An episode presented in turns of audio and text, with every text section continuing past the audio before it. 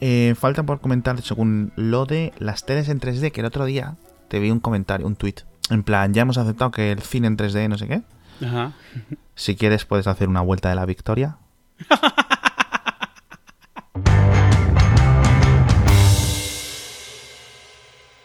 Oye, no vamos a hablar de que se murió Fidel. Es un tema súper light, sin ningún tipo de polémica. Sin ningún tipo de ramificaciones, ¿no? Ya comentamos. Madre mía. Yo lo que he descubierto estos días, de- desde la muerte de Fidel, eh, me han empezado a encajar un montón de cosas en la cabeza. Y hay un montón de gente en mi Facebook, que yo la quiero mucho, dentro de mis familiares y amigos, que llevan años compartiendo bulos y, y- y- y- y cosas falsas y cosas así de la, pero digamos, del espectro izquierdo de la política, ¿no? Y ostras, es verdad, ¿sabes? Siempre es como el PP, los neoliberales, el, pa- el TPP, no sé qué empresa multinacional, no sé qué transgénicos, no sé qué. cosas así. Y, o sea, nos estamos quejando estamos hablando mucho de lo que es la alt-right, que es como un, nick de, para los neonazis, Sí, bueno, bueno. tal cual. Y de repente nos resulta que tenemos, al menos en España y en muchos sitios, tenemos un montón de gente que comparte noticias falsas, digamos que mm, que refuerzan su posición Sí. progresista política, Sí, sí. ¿no? Y es y estaba leyendo un montón todo esto, llevo como dos o tres semanas leyendo bastante del tema. Quiero a ver si hacemos un día un hacía falta sobre sobre esto. Pero una de las cosas que me, más me surgió, porque han entrevistado, han encontrado un montón, digamos, de estos webmasters o esta gente que se dedica a crear sitios falsos con la única misión de hacer contenido que es 50% mentira, 50% verdad, 50% medias verdades, cosas así, ¿vale? Sí. Y Aunque decía bueno, la misión es vivir de la publicidad. Del- de- AdSense, enlaces. exacto. Claro. es decir, que es, tu contenido se viralice en Google, o sea, perdón, en. Facebook y recibir ingresos publicitarios con banners de AdSense y otras y cosas así. Bien, y uno decía, un, un chico que era de Rumanía, porque había unos que la habían entrevistado que eran de Macedonia, que hacían no sé cuántas webs, otro de Rumanía, etcétera, y uno decía que lo había intentado como con contenido progresista, pero que pero que en los, en los propios comentarios de Facebook la gente le desmontaba el bulo y como que no cogía fuego, no cogía no cogía vidilla el, el tema, ¿no? No es como los otros que tienes 100.000 compartidos en, en Facebook, etcétera, ¿sabes? Que te da un tráfico de miles de, o sea, de millones de, de visitas. Sí. Y yo, ¿estáis seguros? Porque, bueno, claro, al final depende un poco, ¿no? De, del país. A lo mejor en España el contenido viral falso de izquierdas es el que más se populariza, ¿no? Y allí en... no lo sé. Sí, ese- o sea, yo leí justo eso. A ver, yo me imagino también que depende de tu habilidad para inventarte bulos. A lo mejor es más fácil Claro. exagerar de un tipo que de otro. Exacto. o- Sí. No, siempre Pero- ha habido, siempre sí. ha habido, siempre la izquierda en España desde que desde que yo soy pequeño siempre ha tenido como una fijación muy rara, ¿no? Sobre todo con temas de pues qué te puedo decir, las multinacionales, incluso Israel y cosas así súper complicados, el tema de Cuba o algo así. Ya. O el tema de Corea del Norte. No, en Corea del Norte no se vive tan mal, en Venezuela no sé cuánto. Bueno, ¿sabes a lo que me refiero? Como que cada uno tiene sus cosas que decide ignorar para mantener, digamos, sus, su visión política intacta. Y eso es realmente lo preocupante, porque... Pero bueno, sin querer meter mucha más política, no sé por qué me has mencionado Fidel Castro. Irónicamente porque pensé que, que no íbamos a hablar de ello. No, pero a mí No. me interesa eso, la parte que dices, la parte de, de cómo reacciona Sí. la gente y lo que comparte y lo Sí. que no comparte y cómo... es- o sea, cuando algo está, está alineado con cosas que Mm. pensabas o que sospechabas, lo Sí. poquito que te cuesta compartirlo. Y Exacto. ya luego si es falso, bueno, ya dirás algo, pero mientras Exacto. tanto ya lo has repartido, ya has Y es, contribuido. y es un problema de los medios, que aquí es lo interesante, porque lo hemos visto muy bien. Eh, tú pones un tuit incendiario que es mentira y 100.000 retweets, ¿no? Y luego lo has visto muchas veces, que ponen un... La gente que incluso admite que estaban equivocados, o no borran el tweet, o el tweet en el que añaden la corrección es como... pff, pasa desapercibido, 50 tweets, 50 Claro, retweets, cosas claro, así. claro. Eso no se debe hacer. Hay una esa AP, Agence France, eh, AFP, Agence France Press, lo hace muy bien. Creo que en su, en su guía de estilo lo tiene eh, borrar el tweet. Cuando hay un error en un tweet o en un enlace, borran el tweet, no lo dejan ahí. De hecho, anuncian que van a borrar el tweet y luego lo borran, que es como muy archi. Una cosa muy de bibliotecario, muy de archivar, Ujú, de, de mantener la información y de dar transparencia y tal. Y en general los medios lo están haciendo muy mal. Pero para esto quería tener un día invitados y hablarlo más en profundidad y tal. Pero Sí, sí, porque esto es interesante y tiene ramificaciones. Para continuar con el follow-up, nos decía un usuario, un chico que nos sigue en Twitter que se llama Druleando. Decías, decían, y un comentario bastante acertado. Decía, sois por spoiler y criticáis Black Mirror porque los capítulos son muy predecibles. Para mucha gente puede ser contradictorio. Y ostras, es verdad. No sé, yo lo, yo en su uh, cuando lo mandó eh, estuve pensando y yo creo, o sea, yo creo que realmente no. O sea, creo que, que a ver, si lo coges muy por encima, sí, pero el, el problema cuando un programa es predecible no tiene que ver con los spoilers, tiene que ver con si está bien o mal contado. De hecho, en el episodio lo comentamos claramente, es no hay problema con un cliché, porque lo que decíamos no era que fuese predecible porque sabes cómo termina, sino porque los clichés los ves venir desde lejos. Y lo que dijimos es que no importan los clichés si la historia está bien contada, pero si desde el- si lo único que ves es que está el cliché a lo lejos y te están llevando para allí y ves que no va a haber ni sorpresa ni nada, lo único que te queda es cómo te están contando la historia. Y de hecho es lo que comentaste que de algún par de episodios que, que, que mencionabas, sabías para dónde iba, pero la historia estaba bien contada, las escenas estaban bien, o sea, disfrutabas verlo al margen de saber cómo iba a terminar. El problema con, o sea, eh, la queja con la gente anti-spoilers que es- normalmente solemos tener es, es ese- esa, esa angustia de que puedas estarte enterando de lo que va a pasar. Pero por el hecho de que te enteres sin mayor razón. Sí. En este sentido, en este caso, era más bien que estés viendo cosas que ves venir y, y que sientas que están mal contadas porque las ves venir. También es cierto que también aclaramos que nosotros en parte las vemos también venir porque ya tenemos cierta experiencia de ver muchas veces el mismo tipo de historias contadas. Entonces es más fácil que empieces a detectar por dónde van los tiros. Aún así puedes disfrutar de algo bien contado, aunque sepas hacia dónde va.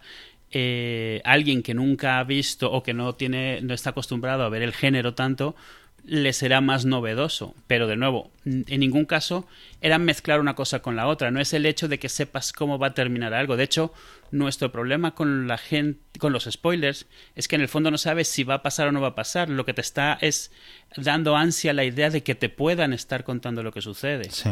No es- o sea, se parece, pero no es lo mismo. Hay, me parece a mí que hay un orden causa-efecto diferente en los dos casos, pero entiendo que, que a simple vista pueda parecer que en ambos casos, por un lado, te estás quejando de que, que no te importe cómo va a terminar y por otro te estás quejando de que ya ves cómo va a terminar.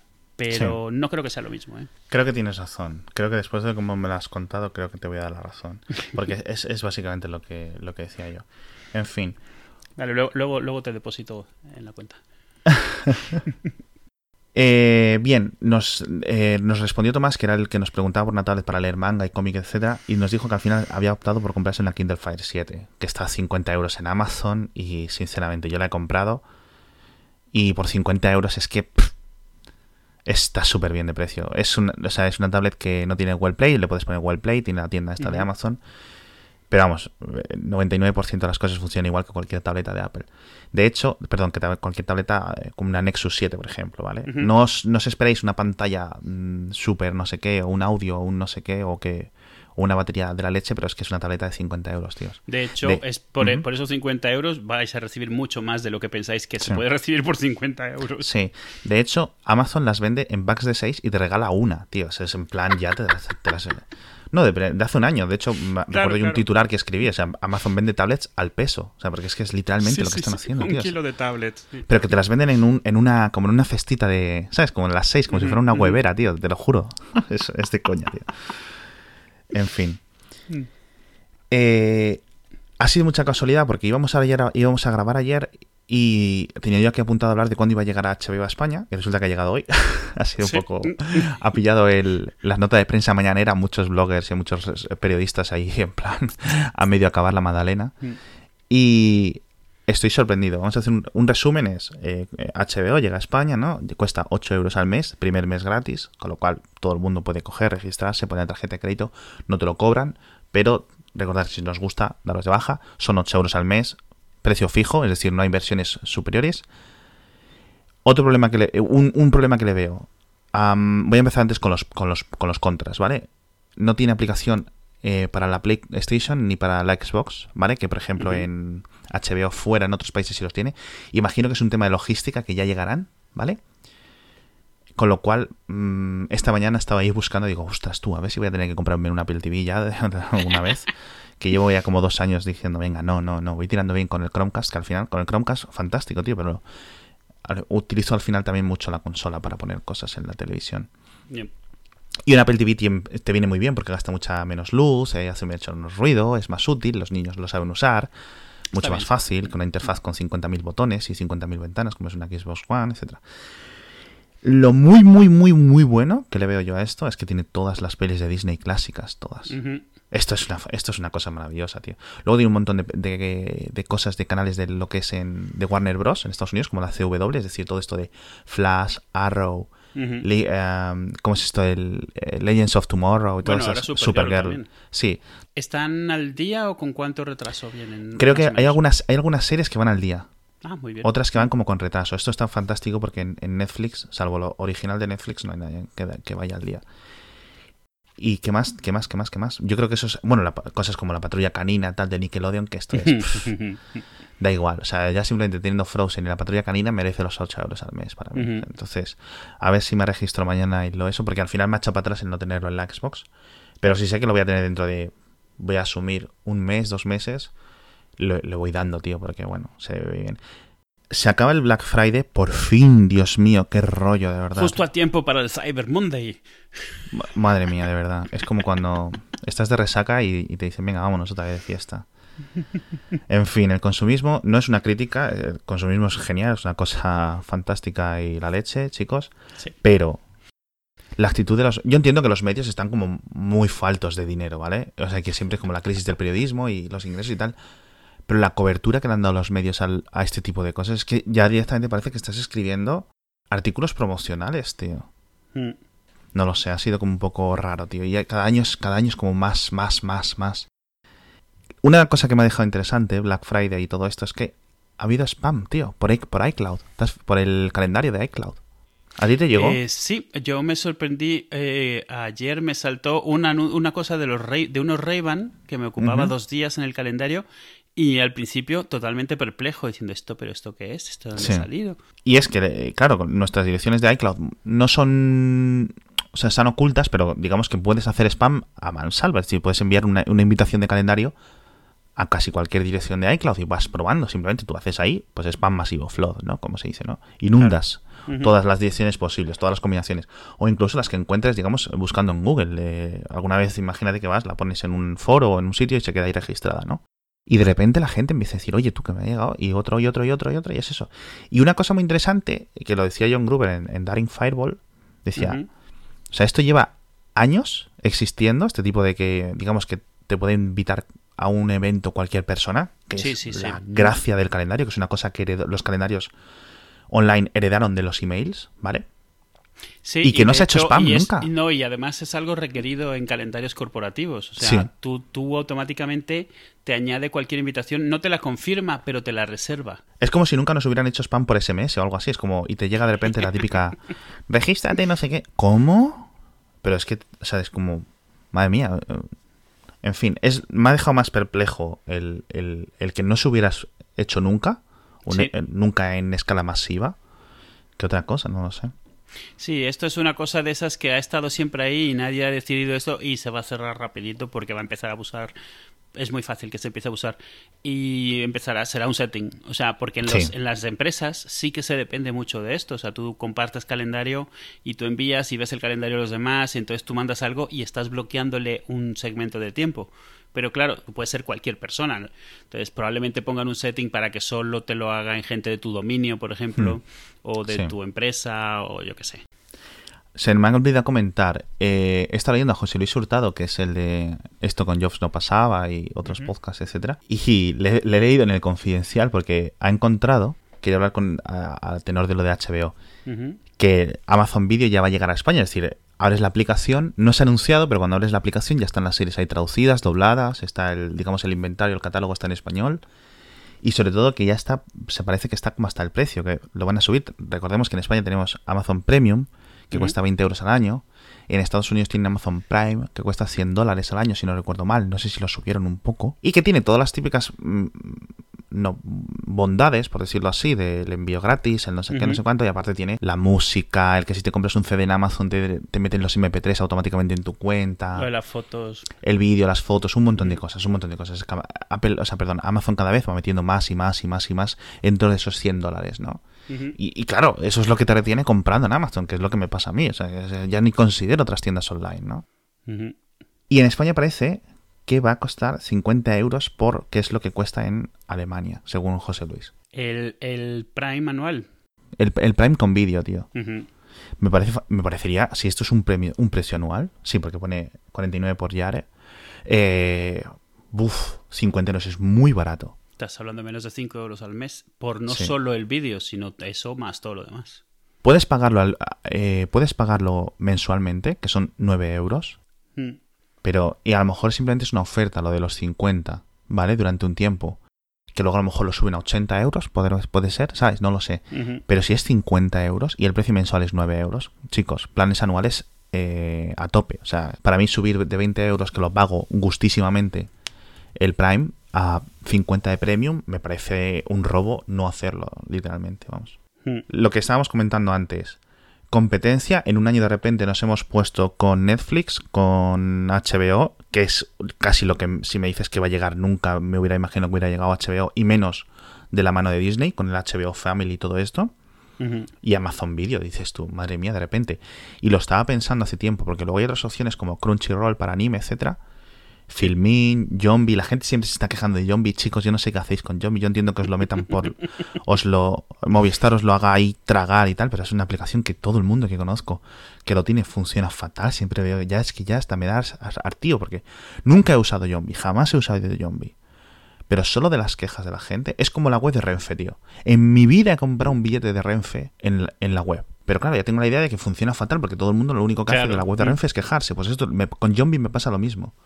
No soy usuario, pero mi idea es que está fatal el servicio. Bueno, si me lo dicen que a finales de 2015 vamos a tener a finales de 2016, un año después, todas estas opciones, no me lo creo, tío. No, no, la verdad es que te decía antes, o sea, por mí eso, la batalla que siga adelante porque solo nos beneficiamos nosotros. Sí. Eh, o sea, los precios no están mal, ya desde inicio no están mal. Mm. Eh, lo que si se mantuviesen, lo que mejorarán es la oferta y la rapidez a salir. O sea, si, si, si se mantuviesen los precios, digo. Si la gente los empieza a utilizar, todos, todos se benefician. O sea, porque se valida el servicio y, se, se, afirma entre la gente. No, sé, yo no.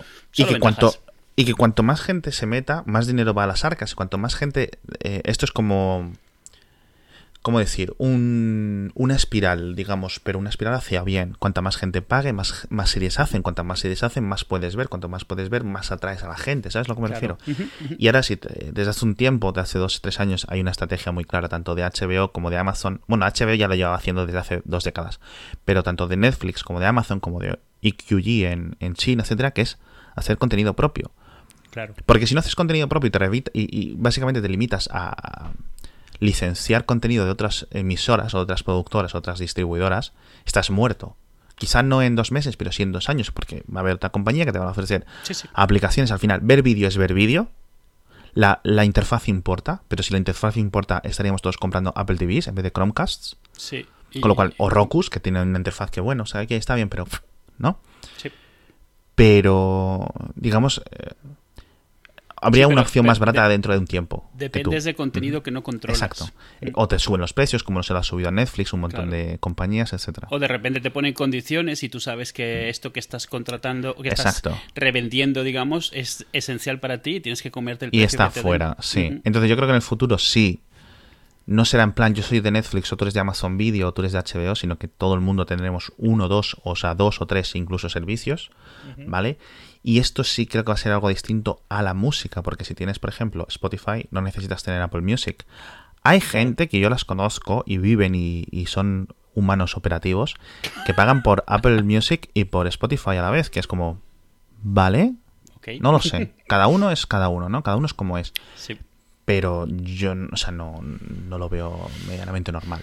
Sin embargo, pues hay cosas que tiene HBO que nunca va a tener Netflix porque son de HBO. Y eh, incluso ahora Apple, incluso cuando diga que hace, si hace series o hace cosas así, no lo sé. Quiero hablar de videojuegos, Eduardo. De, tú vas a hablar de videojuegos. No, quiero hablar de videojuegos. ¿Has visto la, ¿Has visto la actualización de No Man's Sky? Eh, no, Dime que lo has visto. No lo he visto porque no puedo. Como no lo puedo jugar, he decidido no saber nada de Madre mía. que- ¿Qué pasa? Vale, Cuéntame. te voy a. Bueno, eh, estuvimos hablando aquí antes del. largos. Estuvimos aquí hablando del lanzamiento con, con Alejandro Marquino de nuestro podcast de amiguete de New Game Plus. Y No Man's Sky era el típico juego abierto, en un universo, con un montón de promesas, que podías hacer lo que quisieras, explorar, etcétera, etcétera, en el universo. La gente estaba súper entusiasmada, etcétera. Llega el juego, flop. Lo comentamos en el episodio siguiente. No estaba acabado. Ese podría ser el resumen, ¿vale? Mm, Faltaban cosas, ¿vale? Y algunas promesas y tal. ¿Qué hicieron los desarrolladores? Se callaron la boca. O sea, literalmente, no pusieron ni un tweet. No han puesto un tweet en cuánto, en cuatro meses.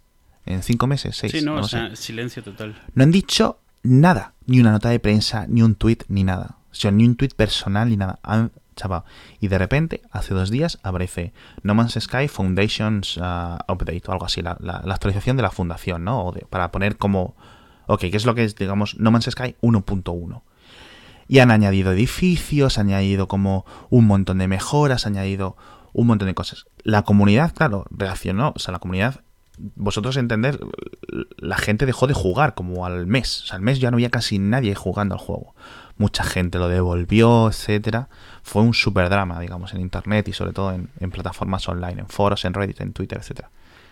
Si seguís podcast de videojuegos, no necesitáis que os lo explique. Sí. Bien, pasa el tiempo, ocurre esta actualización y la gente no sabe cómo reaccionar porque estaban tanto, tan con el zaca, zaca, zaca, o sea, simplemente que se metían a odiar el juego, lo único que hablaban del juego era para odiarlo en vez de para jugarlo, para decirse, oye, pues he encontrado este planeta o estar aquí, o, o compartir trucos, ¿no? Y, y cosas Que, así. que- que ya era imposible disfrutarlo al, al margen Sí. de lo limitado que, se- que pudiese ser de verdad. Sí. Digamos que la comunidad alrededor del juego era una comunidad de odiar al juego, no una comunidad de disfrutar el juego, ¿vale? Porque se había vuelto eso, ¿no? Eh, y claro, no supieron cómo reaccionar. De repente tenían un montón de novedades y es como algo bueno, ¿no?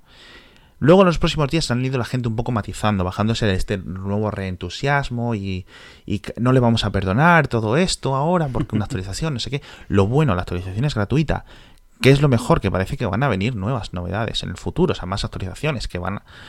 Y claro, yo aquí lo que me huelo, que no es lo que yo creo que va a ocurrir, ¿vale? Pero si ocurriera no estaría yo muy... No me sorprendería que No Man's Sky en un año, en un año y medio, fuera un juego de la leche. Sí, tomarlo como que lo que salió fuera un developer preview, una Exacto. beta, eh, que lamentablemente se volvió súper popular y entonces, pues claro, no gustó. Yo no sé quién tienes la culpa. Si los, claro, porque la Internet siempre tiene mucha parte de la culpa cuando entra en este círculo de autoentusiasmarse los unos a los otros. ¿Vale? Mm, los desarrolladores como que lo alentaban, este tema, ¿no? O sea, no les, les venía bien, en fin, en cierto sentido, pero bueno. Quizás lo hubieran, hubieran hecho bien en, en esperar otro añito en desarrollarlo, quizá hubo presiones de Sony, no lo sé, pero veremos. De, de hecho, seguramente los de New Game Plus, Marquino, Hakas, Framara y, y Mupi, hablen de, del tema este, así que si queréis escuchar los podcasts suyos, que es- tienen como mucho más certeza hablando de videojuegos, etcétera.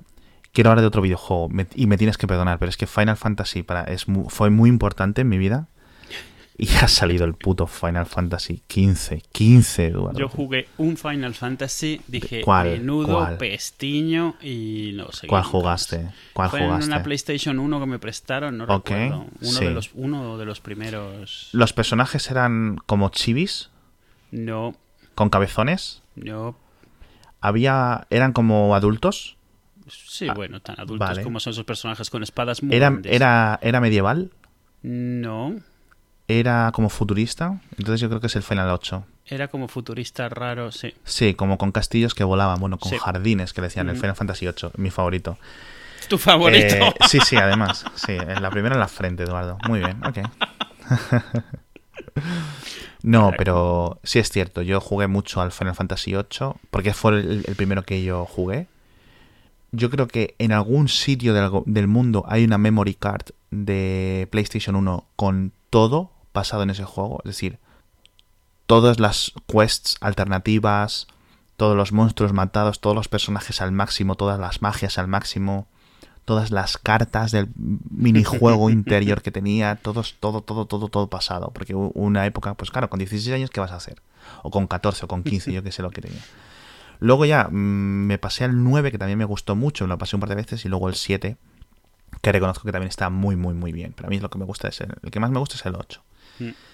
Y claro, el, ahora de repente te llega el 15, después de, digamos que después de estos tres juegos, que son el 7, el 8 y el 9, considerando que el, pico fue entre el 7 y el 10, que mantiene el rollo este de JRPG, RPG japonés, de videojuegos y tal, que es lo que a mucha gente no le gusta, digamos que el videojuego mutó. O, la saga mutó, e, hizo muchos cambios. Primero tuvieron el 11, era un MMO, a lo World of Warcraft, que pasó sin pena ni gloria, porque claro, para Square o Square Enix entonces no sabían las temáticas, no habían pillado bien el tema.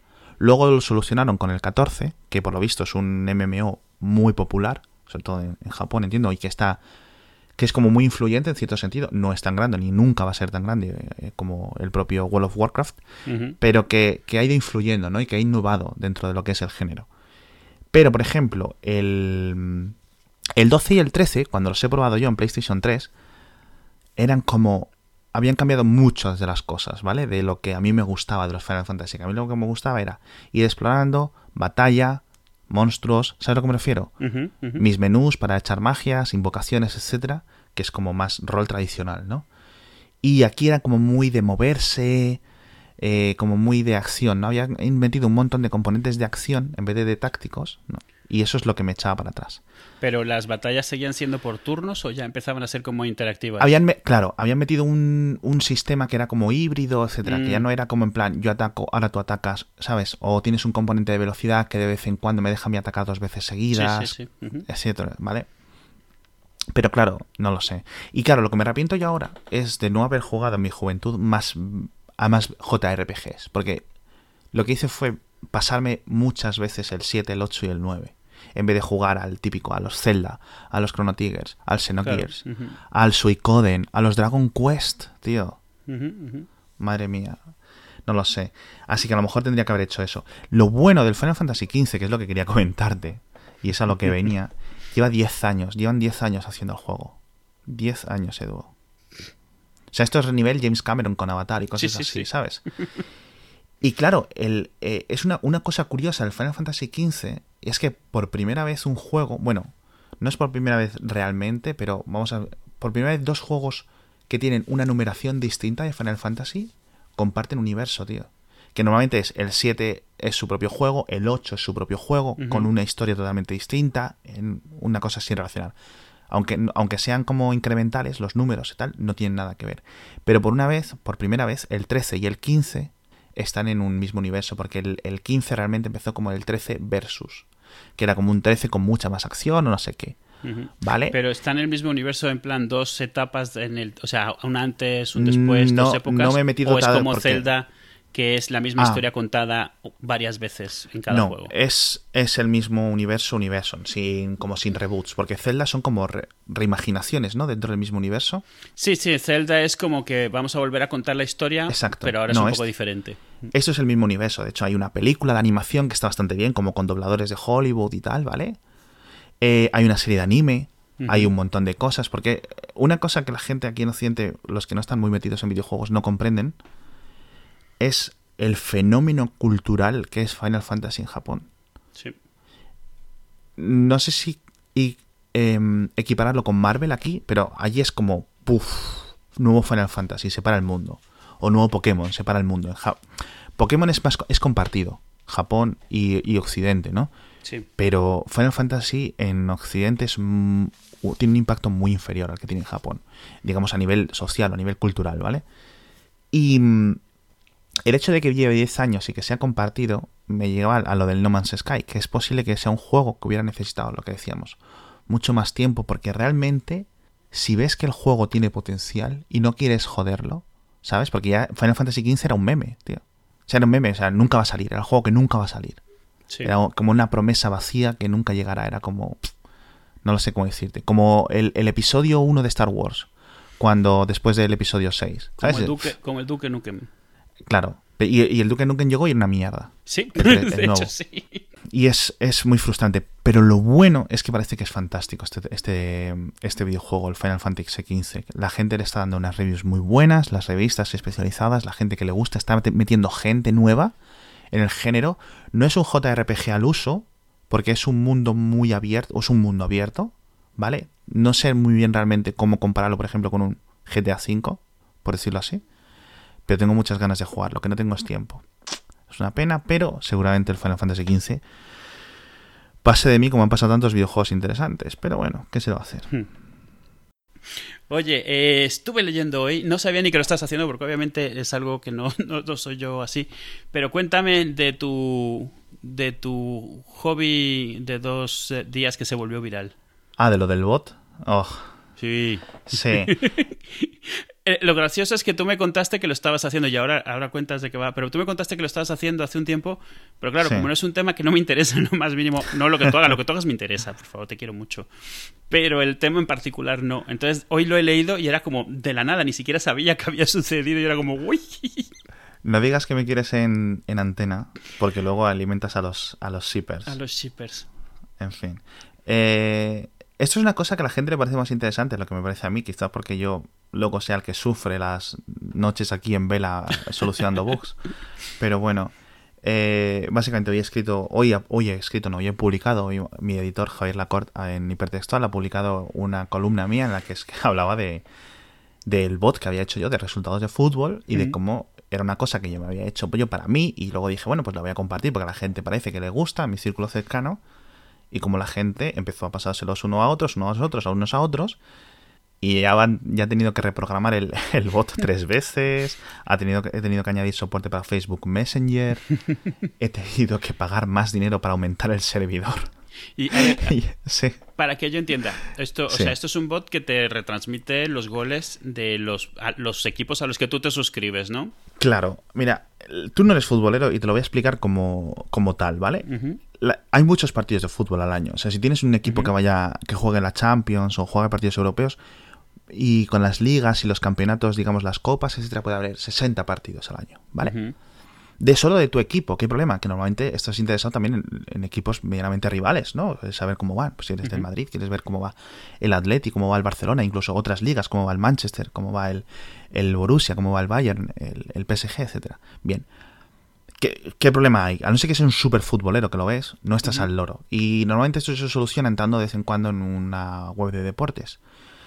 Problemas se, nos- se me suele olvidar. E incluso hay veces que se me ha olvidado que hay partido de mi propio equipo. Pues porque simplemente soy futbolero, pero no tanto, ¿vale? ¿Qué es lo que decidí? Joder, los resultados están online. Yo sé programar más de dos líneas de código, con lo cual yo sé que puedo ir a los sitios donde están los resultados eh, y que me los diga de alguna forma, ¿no? Y que una máquina esté con, perpetuamente analizando los resultados, etcétera. Todo esto lo hice para yo tener los resultados de mi equipo, que es del Atlético de Madrid. Bien, perfecto. Tú para ti. Yo para mí. ¿Qué pasa? Que eh, realmente la programación es igual. Yo le tengo un yo le tenía un filtro puesto que si, por ejemplo, por decirlo así, si el equipo es el Atlético de Madrid, envíame los datos. Ya está. ¿Qué pasa? Que es trivial cambiar eso a si el equipo es alguno de los que están en una base de datos asociadas a mi usuario, envían los datos a ese usuario Y, Y ahí es como ya- hiciste un, un bot de, eh, de Telegram. de Telegram, sí. Madre mía, bendito, bendito sistema. Es súper fácil hacer un bot en Telegram. Es como ridículamente fácil, ¿vale? Ujú. ¿Qué es la gracia? Pues que en el fútbol, al contrario que otros deportes, como puedo decir, yo que sé, el baloncesto o incluso el tenis, los resultados son como muy esporádicos. Es en 90 minutos, Claro. Puede haber una media de 1, 2, 3 o 4 goles. No lo sé. ¿Cuál es la media de goles por partido? Dos goles. ¿vale? Excepto Con lo cual, cuando juegas con Malta. madre mía, qué futbolero más chaquetero eres. En fin. Oye, me sé una única trivia gracias a un Sí. anuncio de cerveza, así que... Vale, vale. Bien. em, entonces, claro, al final, con cinco notificaciones, que se empieza el partido, el descanso, acaba el partido, y, dos, y los dos goles de media, cinco notificaciones en hora y media, es como aceptable, ¿no? Para cualquier usuario, ¿vale? Y dije yo, venga, pues así me lo pongo me lo- y que me envíe los, los resultados. De hecho, al principio lo iba a programar que me enviara DMs por Twitter. Sí, Bien. te iba a preguntar que por qué no lo habías hecho. Pues porque yo hice un bot, joder, madre mía, qué recuerdos. Hice un bot hace millones de años en Twitter, cuando Twitter estaba como en, en su etapa embrionaria, que escaneaba cuando había resultados de series, perdón, resultados no, capítulos de series nuevas. Me acuerdo, cierto. Y tú podías decirle, quiero esta serie, y tú te suscribías a Lost, a Mujeres Desesperadas, a... no lo sé, era todo el mundo anterior a Breaking Bad y todas esas cosas, ¿vale? Y, cuando, y cada vez que había un torrent nuevo de una serie te decía, toma, aquí está el torrent nuevo, además enlace al torrent torrent o al magnet, no recuerdo, mm. Y el número del episodio, o sea, Lost 401 y el enlace en un DM y ya está. Y al final el mecanismo es el mismo, ¿no? Es una cosa que claro, claro. una vez que la programas no deberías de... Si la programas bien no deberías de, comerte mucho tiempo. ¿Qué pasó? Pues eso, que se hizo muy popular, la gente empezó a usarlo, la gente empezó a, a pedirme más y más cosas y aquí estoy, tío. con, el, con el bot de los cojones. Para que la gente le, le, quiera echar un ojo, porque total, ya que está hecho, que cuanta más gente lo use mejor, em, le tuve que comprar un dominio, mm. em, que antes no lo tenía, tenía un script, o bueno, dos o tres scripts. Se llama goals, eh, goals, escrito goals, como goles en inglés, punto ninja. Porque recordemos que ahora puedes tener dominios de cualquier tontería estos dominios, punto pizza, sí. Pues goals.ninja. Y ahí tenéis el enlace para instalarlo en Facebook Messenger y en eh, Telegram. Que es la gracia, porque hay un montón de aplicaciones que te envían los resultados. Pero yo no quiero tener más aplicaciones consumiendo recursos. Ya estoy todo el día usando Telegram, con lo cual esto es perfecto, ¿no? Que es un poco la gracia por lo que le quería decir. Esto, obviamente, esto te, cuesta porque estás usando un hosting, estás enviando datos, recibiendo datos. Esto te preguntaba por Twitter, pero no me ha quedado claro. Eh, Telegram como tal no te da ninguna forma de monetizarlo, no hay forma de suscribirse al bot. Eh, digamos, no, no, no hay un sistema de pagos ni y además yo tampoco creo que esto tenga sentido cobrar. Quiero decir, es una información que hay mil, mil, o sea, es como no lo sé, cobrar porque te dé los enlaces del mundo, por ejemplo. O sea, los, pues, mm. los bots que existen realmente son como complemento de una marca más grande, realmente, no es algo que pueda sostenerse por sí solo. Sí, Depende, hay algunos que sí lo hacen. Yo, por ejemplo, tengo un bot en Telegram que todos los días por las mañanas me, a las 6 me envía el tiempo. Yo lo tengo programado para que me envíe, digamos, el pronóstico del día en la ciudad en la que esté automáticamente, eh, el pronóstico para los cinco días siguientes, cómo va a cambiar, etcétera y lo encuentro útil. Y desde hace unas semanas han puesto un, un comentario cada vez que termina la notificación recordándote que puedes donar. Mm. Y cuando pones el comando de donar, te pone un enlace para cómo donar, ¿vale? Simplemente a mí me parece como excesivo para total lo que me cuesta. Pero lo que hace es que te manda una web como de PayPal o de lo exacto, que sea y ahí Exacto, sí, sí, sí. No, no puedes hacer pagos desde PayPal. O sea, desde Telegram. Pero bueno. Lo bueno, y yo creo que es lo que más le gusta a la gente, y, a mí es lo que más me ha gustado del bot, de poder hacer lo que era como un objetivo que, yo no lo quería al principio, porque al principio era básicamente estar en los resultados, era que eh, creando otro, otro script, otro programilla eh, adyacente a este, lo ponía a buscar los resultados, los, los vídeos de los propios goles, en, en Reddit, en Twitter, en foros y tal. Ah, eso te iba a preguntar, que cómo los sacas al final. Pues es curioso porque es un poco, no es una inteligencia artificial bajo ningún concepto, pero es un, montón de filtros y de como de especificaciones que yo le digo para intentar ver si es un bot. De vez en cuando se cuela algún vídeo, un falso positivo, por decirlo así. Uh Si era así, que un, vídeo de un gol es otro. Pero normalmente no. Y ya lleva como 4.500 vídeos encontrados de diferentes goles. O sea, 4.500... Sí, 4.500 goles con sus vídeos al menos los que me envía a mí, que los suelo ver todos para ver si, en plan, madre mía, con, con un poco de angustia, en plan, estaré decepcionando a la gente con un vídeo erróneo. De momento a mí me sirve, que es un poco lo, lo curioso y lo útil. ¿Y de dónde, los vídeos de dónde los sacas? ¿De, Twitter? De... ya te digo, de, hay foros de donde la gente comparte los goles, en, en, Reddit. Ah, vale. Sí, hay varios subreddits en los que la gente lo suele ir poniendo. En Twitter también lo suele poner la gente, etcétera Es que, es que, o sea, me, me, fascina porque no es un mundo del que yo esté familiarizado. Entonces, no sabía que, era, que había un mercado de vídeos de, de, goles o de, de partes de un programa en vez de todo el partido, quiero decir. Hay un montón de aplicaciones. Ten en cuenta que hay mucha gente que... Mm, hay un mercado de apuestas muy grande el fútbol, como podrás imaginar. Sí, sí, claro. Y claro, la gente, pues eso, no le interesa el fútbol, pero sí le interesa si la apuesta de 20 euros o de 100 euros que ha metido, cómo va, ¿no? Estar un poco al lado. Entonces, hay muchas aplicaciones que son híbridas, de apuestas y resultados. pero hay mucha gente que necesita ir viendo quién marca los goles y tal, de una forma medianamente pasiva, simplemente es pues eso, recibir las notificaciones. Y hay un montón de gente que este tipo de aplicaciones les viene, les viene muy bien. Y por lo visto la gente está gustando, etcétera. En fin, pues muy Menos bien. a mí. Felicidades por ese éxito inesperado mm, que ahora te está quitando el sueño. Éxito, yo no diría, porque al final es una cosa medianamente, no es como. Popularidad. Sí, pero bueno, inesperado sí.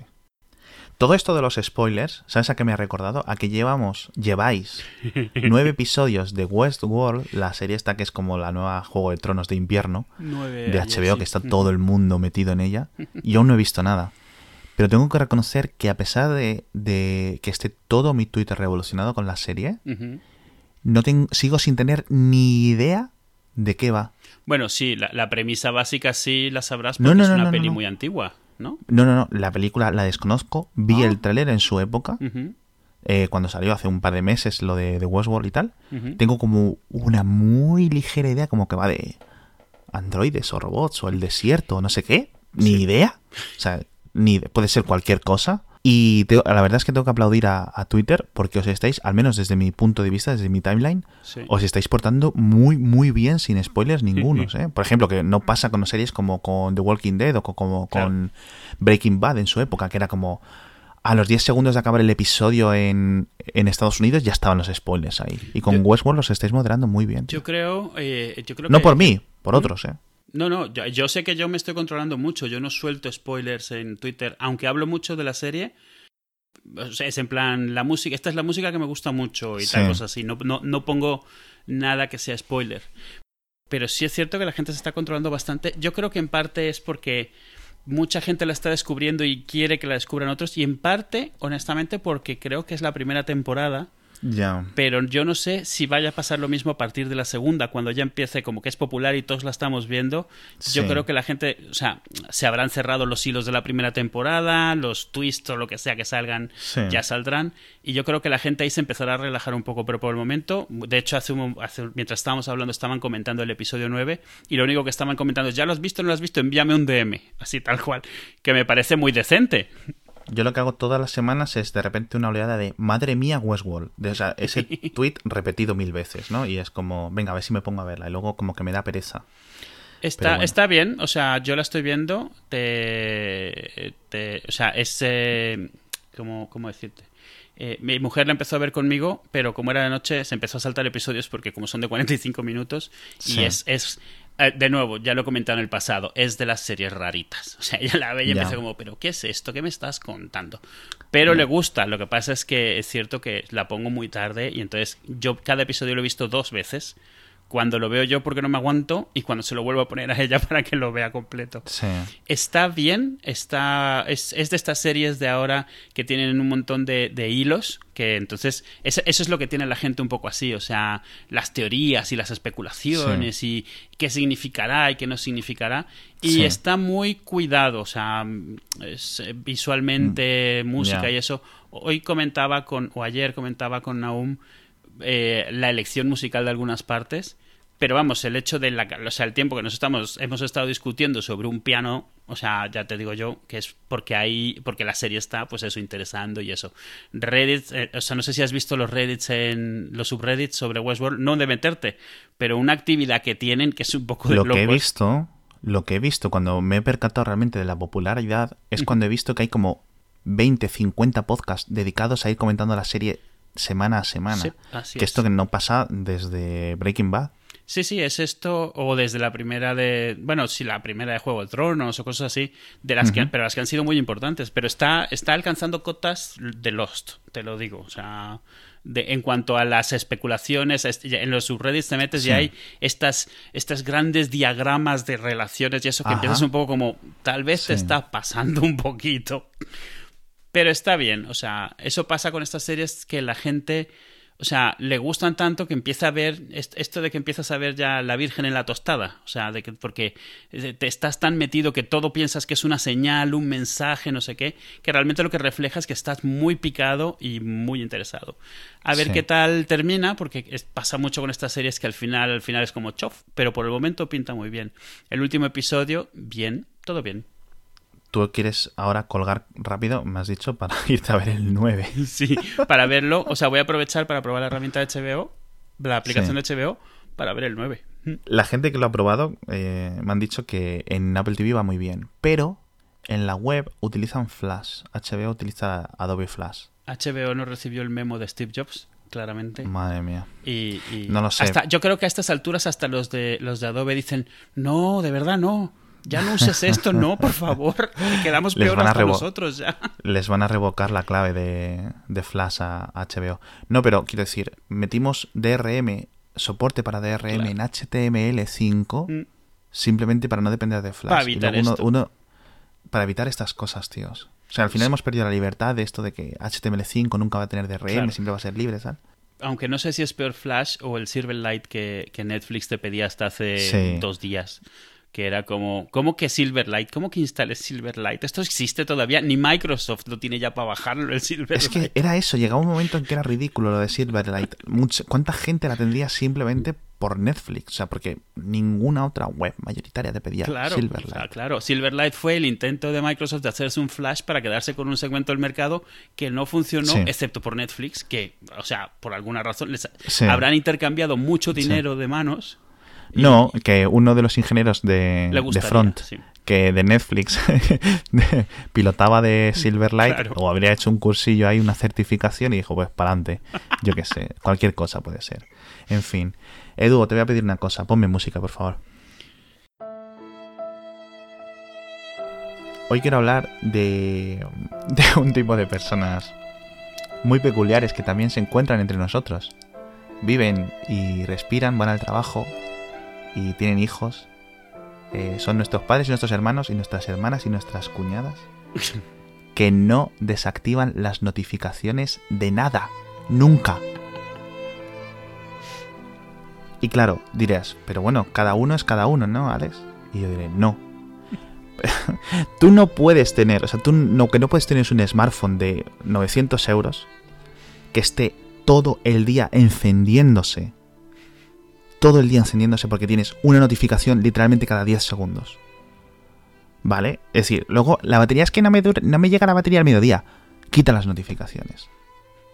Quítalas, porque es que, de verdad, al final estás, estás matando a tu, a tu smartphone, tío. Estás encendiéndose todo el rato. Pero hay una cosa peor, que es que están tan acostumbrados a que su smartphone esté constantemente encendiéndose y apagándose, que cuando tiene una notificación importante, ¿vale? O un WhatsApp de me he muerto, estoy en el hospital, ven a rebuscarme, mm, la policía no sé qué, han venido el juez y nos ha quitado a los niños. Cuando, cuando tienes una notificación importante, no la ven porque están. Es una más de una cascada de notificaciones. De verdad. Eh, ojalá os muráis. Así os lo digo, de verdad. Eh, chicos, sé que puede gra- un poco grave, pero ahorraríais, además, mira, les ahorraríais dinero a los de Apple y a los de Google si desactivaran las notificaciones, porque seguro que hay varios servidores en algún data center que están exclusivamente funcionando para vosotros, macho. O sea, en serio, gente que tiene todos los grupos de WhatsApp sin mutear, todas las notificaciones de Twitter sin filtrar, todas las notificaciones de YouTube, tío. ¿Para qué quieres ver cada vez que un canal que estás suscrito te llega una notificación? Yo estoy suscrito como a 300 canales de YouTube. Tengo que recibir una notificación cada vez que alguien pone un vídeo. Hay gente que piensa que sí. Esa gente merece morir. Eduardo. Y hasta aquí mi reflexión de hoy. Chum, chum, chum, chum. Sí. Pero la gente está loca de la cabeza. Madre mía. Eso, y, y- y por supuesto, los de los juegos, los de la, la granja del Farmville, lo que sea, o sea, todas esas- todos los juegos que te están diciendo, ya puedes jugar, oye, no te vemos desde hace 10 minutos, métete. No, pero ahora, ahora es coña. Me ha pasado muchas veces que he puesto un SMS y me dice, ¿y por qué no me llamas? Digo, bueno, no los veo. pues porque yo, yo no sé que tú tienes 10.000 notificaciones cada hora. Yo cuando alguien me envía una notificación es como el evento feliz de la hora. ¿Sabes? Es como lo más importante que me ha ocurrido en, esta hora última es que tenía un retweet. Madre mía, ¿sabes? Es como un retweet. ¡Hala! ¿Quién será? Hace dos semanas que no sé dónde está mi teléfono. Por fin, una notificación. Hay gente que no, hay gente que está ahí todo el rato chun, chun, chun, chun. Porque lo tengo puesto.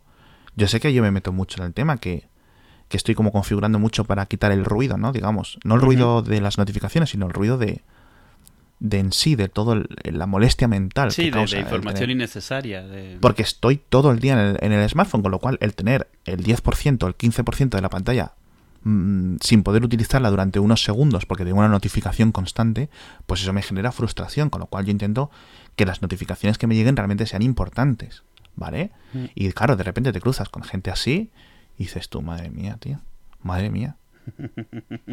Hasta la próxima semana, Eduardo. Hasta la próxima semana, que disfrutes. Ya te cuento cómo va Westworld, qué tal.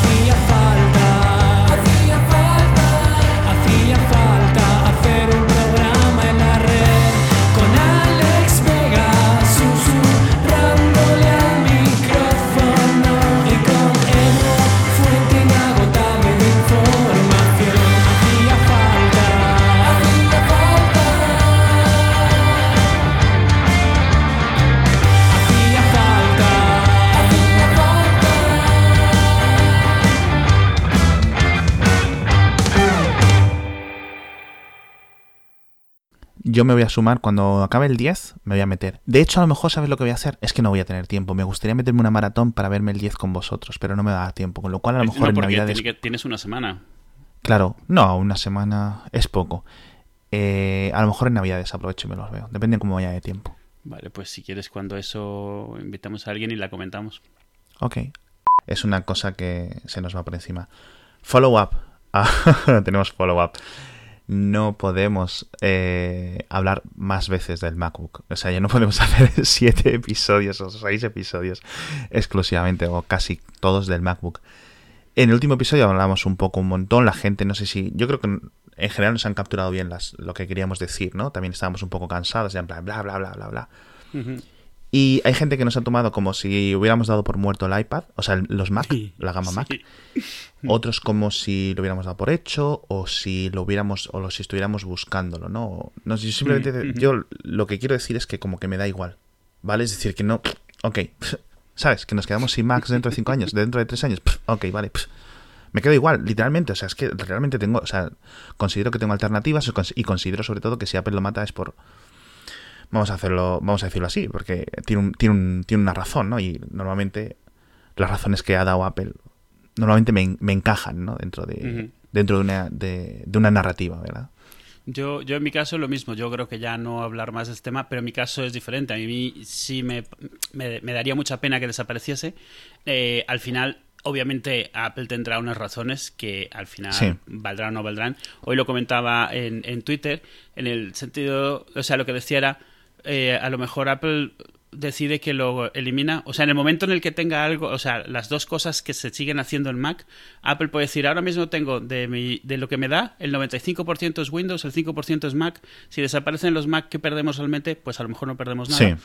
Tenemos tres cosas que necesitamos que ahora mismo funcionen en Mac porque así lo hemos decidido, en cualquier momento las podemos pasar a otra cosa. Sí. Eh, y comentábamos, eh, o sea, bueno, te, eh, comentabas Xcode, pero Xcode, incluso cuando lo comentaba en Twitter, alguien me decía, cuando veamos Xcode para Windows, digo, bueno, a lo mejor. O sea, Claro, porque esa es la que dice. Yo tengo aquí apuntado. El, eh, mi frase, o sea, mi, mi, mi punto siempre de, de vista es el día que salga Xcode, que para la gente que no lo sepa es con el programa con el que se hacen programas para Mac o para iPhone o para iPad, etcétera, y solo está en Mac, ¿vale? ¿Puedes hacer aplicaciones para iPhone en Windows? Puedes con, o sea, con, ¿cómo se llama esto de, de Miguel de Icaza? ¿Con Mono? ¿Se no dice Mono? puedes con Mono y puedes con muchas cosas. Con Soyo también puedes, pero el paso final sigue teniendo que ser con Xcode porque toda la firma es Exacto. obligatoria desde Xcode. Entonces, el día que esa aplicación aparezca para el iPad, que es lo que siempre le piden, un- una parte, digamos, un, un ala del mundo de los desarrolladores, le dicen, si el iPad es tan bueno y tan potente, ¿por qué no estáis poniendo Xcode? ¿Por qué no se puede hacer una aplicación para iPad dentro del iPad? Es decir, eso es lo que no está dando el- un, un ecosistema completo realmente, el depender de un ecosistema tercero. Y luego hay otro ala que decía, ok, y- pero ¿por qué no lo hay para Windows? Tiene como mucho más sentido, tienes máquinas mucho más potentes, tienes procesadores x86 gigantes, etcétera. Sí, y la verdad y es que recordemos que toda la, toda la, la tecnología de Xcode es multiplataforma por definición. O sea, todo atrás son líneas de comando, absolutamente todo en Xcode excepto la parte de diseño de interfaces de líneas de comando y Xcode mismo está es una versión más reciente de un entorno de programación que ni siquiera era para Mac originalmente, era para Next. Entonces, en cualquier momento ellos podrían compilar Xcode para Windows, para Linux, para iPad. Lo que pasa es que para iPad tienes el problema de que el diseño de la aplicación requiere un montón de, Sí. de modificaciones. Pero imagínate que un día dice Apple, pues lo de Mac, a ver, quitamos esto, ¿qué es lo que nos falta? Pues nos falta Xcode. ¿Qué más nos falta? Mm, nada. O sea, para, para mantener ellos, Claro. no falta nada más. O sea, y te quedas así. O sea, viéndole de forma muy fría y, y- y pensando, imagínate que quieres quitar cosas en las que no te quieres centrar. Pues, eh, pues Mac realmente es, un, es, un, es una esquirlita de lo Sí. que realmente le está dando. Mm. Y no es que esté perdiendo dinero ni con los monitores, ni con los AirPods, ni con los Mac. Porque yo- Apple no pierde dinero con nada. Apple podría coger los mismos monitores de LG, estos de 5K, Ponerlos en una caja de aluminio, por decirlo así, venderlos por mil euros más y los vendería. Claro, claro. Pero vamos, y se está sacando, pero no le interesa, no le interesa tener, ¿cómo decir? Ingenieros haciéndolo, diseñadores diseñándolo, eh, las tiendas, espacio, etcétera. No les interesa tener eso overhead. Y, y ahora le pasa con más, con cada vez con más dispositivos. Exacto. Bueno, Y no parece que esté queriendo pues mantener ese ecosistema que aunque sea de imagen, de que quieras tener todo de Apple, de que quieras... O sea, no parecen ahora mismo tener ese interés. A ver con qué nos salen en los próximos Exacto. meses. Pero bueno, y, bueno, Sí. el punto era ese. No hay, no hay mucho más que decir. O sea, Sí, tal vez sí. deberíamos eso, parar un rato hasta que haya noticias nuevas, porque vamos, yo puedo estar hablando horas de lo mismo, pero, pero por, por un poco como la- esto de, de- de asimilarlo poco a poco, ¿sabes? De irlo asumiendo, irme mentalizando. Mm. Yo creo que por lo menos hasta marzo o abril, cuando haya Mm. nuevos iPad, veremos. Totalmente, veremos. Y cuando empecemos a ver cosas de, de iOS 10.5 o lo que sea, cuando vengas este que supone que viene ahora con mejoras para el iPad, o no lo sé, o incluso con Sí. los propios iPad, algo dentro del hardware de los propios iPad que nos, que nos pueda dar alguna pista. Veremos. Lo que sí es que hay mucha esperanza dentro, es decir, yo siempre lo digo, el día que haya multiventana flotante en el iPad, de alguna forma, si se llega a ver, si tiene sentido. Así, yo creo que ahí es cuando. Ese sería otra, otro canario, ¿no? Para que me, que me avisaría a mí en plan, ok, esto ya está. De hecho, ahí ya sería un, un- un salto muy fuerte de, de Eso, productividad eso, en el o que iPad. logren inventar alguna forma práctica de, de trabajar con múltiples aplicaciones que hoy Sí, en día pues un, no existe. Un buen idioma, exacto. Mm. Quería hablar yo de otra cosa, tío. Estábamos hablando antes de.